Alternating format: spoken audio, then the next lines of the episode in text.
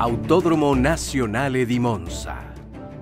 Uno de los circuitos más icónicos en toda la historia de la Fórmula 1 sin duda es el Autódromo Nazionale di Monza. Para los cuates, Monza, que se encuentra a unos 33 kilómetros al norte de Milán en la región de Lombardía, en Italia. Pero, ¿qué es lo que hace tan especial a este circuito? Acompáñenos para descubrir toda la historia que se ha escrito en este mágico lugar. Bienvenidos a los expedientes F1.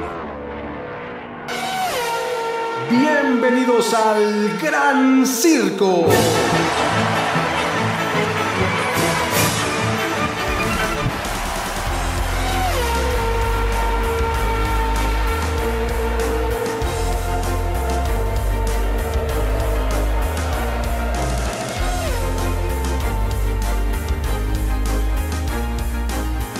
Esperamos que disfruten de este nuevo episodio y por favor no olviden suscribirse a nuestro canal, regalarnos su like y recomendarnos. Para nosotros es muy importante.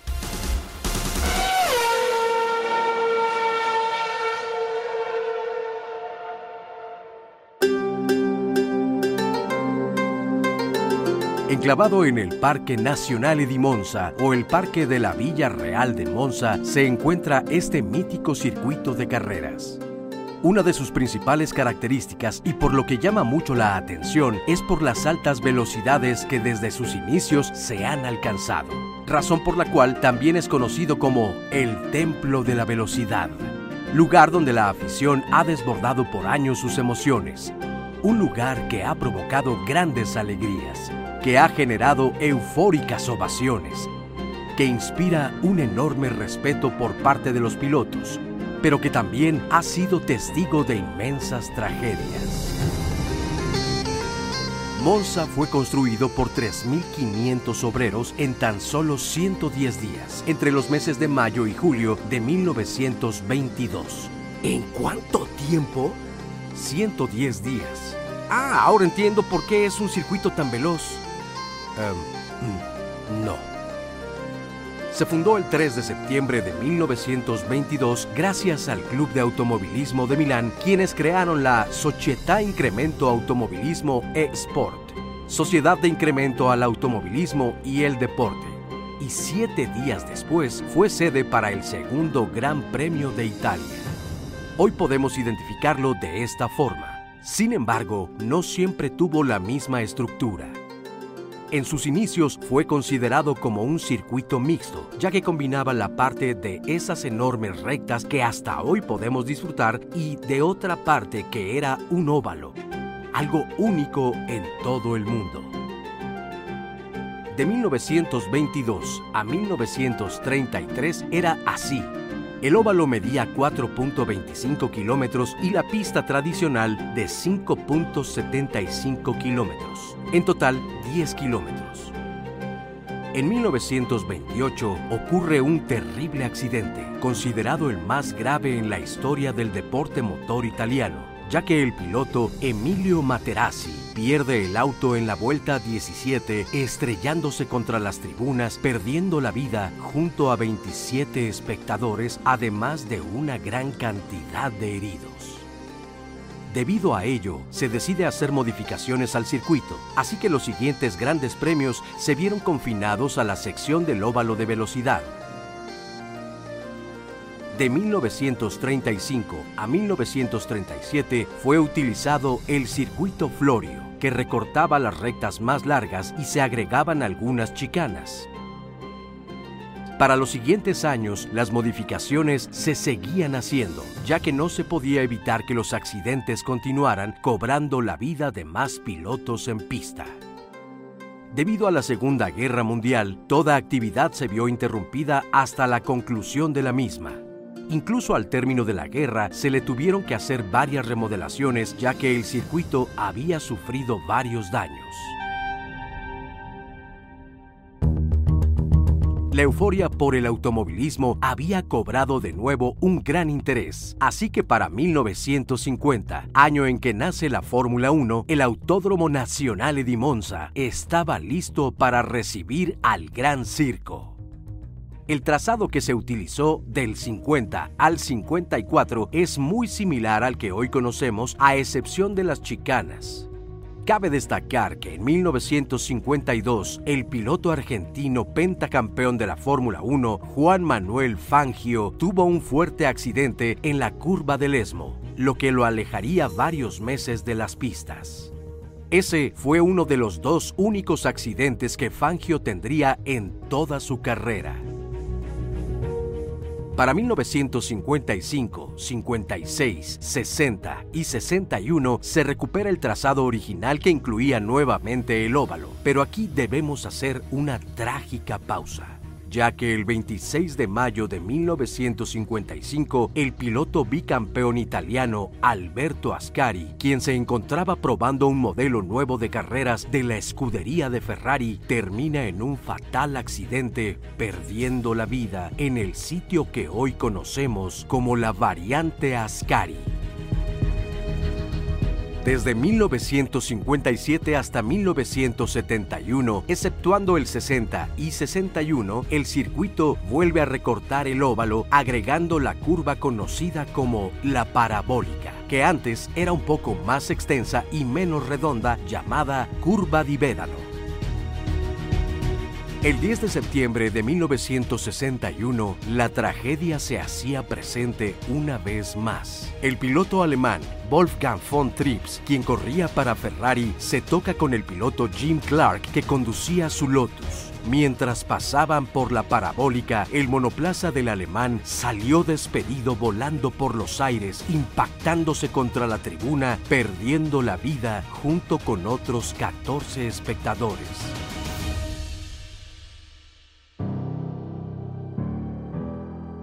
Cabe destacar que de haber llegado en tercer lugar como mínimo, Von Trips habría conseguido el título mundial de la Fórmula 1, convirtiéndose en el primer campeón alemán de la historia. Ese mismo día tenía reservado un vuelo hacia los Estados Unidos. Horas más tarde, ese avión terminaría estrellándose en tierras escocesas. El 5 de septiembre de 1970, el piloto austriaco de origen alemán Jochen Rindt muere durante las prácticas a causa de las dificultades que había presentado su Lotus para girar. El coche se quedó trabado y no pudo encarar correctamente la curva parabólica estrellándose contra el muro. A falta de tres carreras para terminar la temporada, ningún piloto fue capaz de superar los puntos obtenidos por el austriaco, convirtiéndose así en el único piloto en la historia de la Fórmula 1 en resultar campeón post-mortem. Otras modificaciones que se han hecho fueron de 1972 a 1973. Aparecen la variante de retifilo y la variante de Ascari. Del 74 al 75 se dan leves modificaciones. En 1976 aparece otra variante, la variante de la Roggia. De 1995 al 99 se vuelven a hacer algunas modificaciones sin alterar tanto el trazado. Lo mismo ocurre en el año 2000, última modificación al circuito y que se ha mantenido hasta este 2023.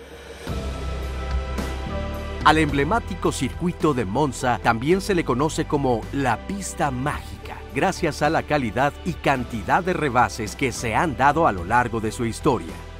Además de ser considerado un circuito donde todo puede pasar el Autódromo de Monza ha sido la casa de todos los grandes premios de Italia desde el nacimiento de la Fórmula 1 en 1950 hasta la época actual, con la excepción de un año que por motivos de remodelación en 1980 el Gran Premio de Italia tuvo que correrse en Imola.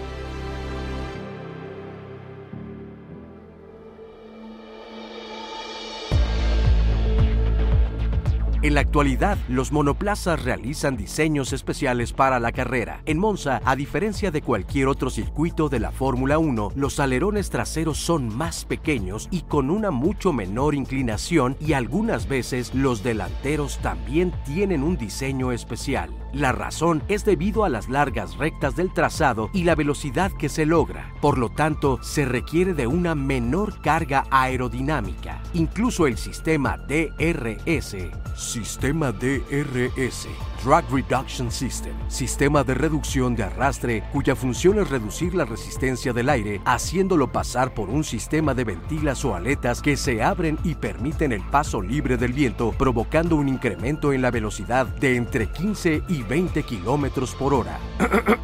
Como decía, Incluso el sistema DRS no provoca el mismo efecto a diferencia de otras pistas donde se obtienen mayores ventajas. Lo cierto es que durante el recorrido los pilotos han alcanzado a desarrollar velocidades entre los 350 y 360 kilómetros por hora y mantienen el acelerador a fondo durante el 80% del trazado. Y el mayor desafío son las enormes frenadas que deben hacerse principalmente en las dos más severas variantes, retifilo y Ascari. Actualmente el circuito di Monza tiene una longitud de 5.793 metros. Cuenta con 11 curvas, 4 a la izquierda y 7 a la derecha. Todas las curvas del circuito tienen nombre. La 1 y 2 conforman la variante de retifilo. La curva 3 es la de Biasón. 4 y 5 forman la variante de la Roggia. Las curvas 6 y 7 son las curvas del ESMO, para después llegar a las curvas 8, 9 y 10, que en conjunto son la variante de Ascari. Y finalmente la 11, una de las más famosas, la curva parabólica. Sin duda es una de las pistas más famosas en el mundo. Está considerada como un circuito riesgoso. En poco más de 100 años de historia, desde su nacimiento, han fallecido 53 pilotos y casi 50 aficionados. Por tal razón es que se le han hecho las modificaciones y ajustes que pretenden reducir los riesgos que por su naturaleza tiene este centelleante trazado.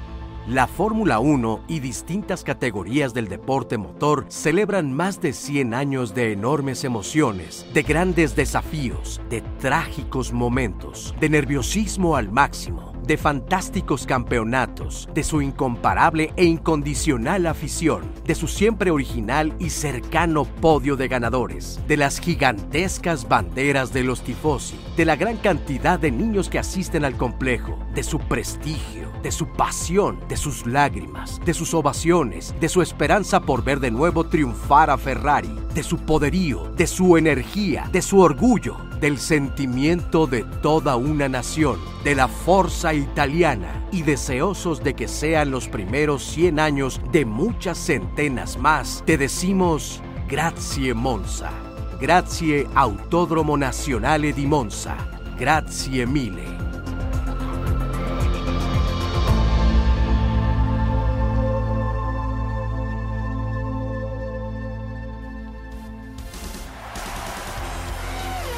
Así llegamos al final de este episodio de los expedientes F1.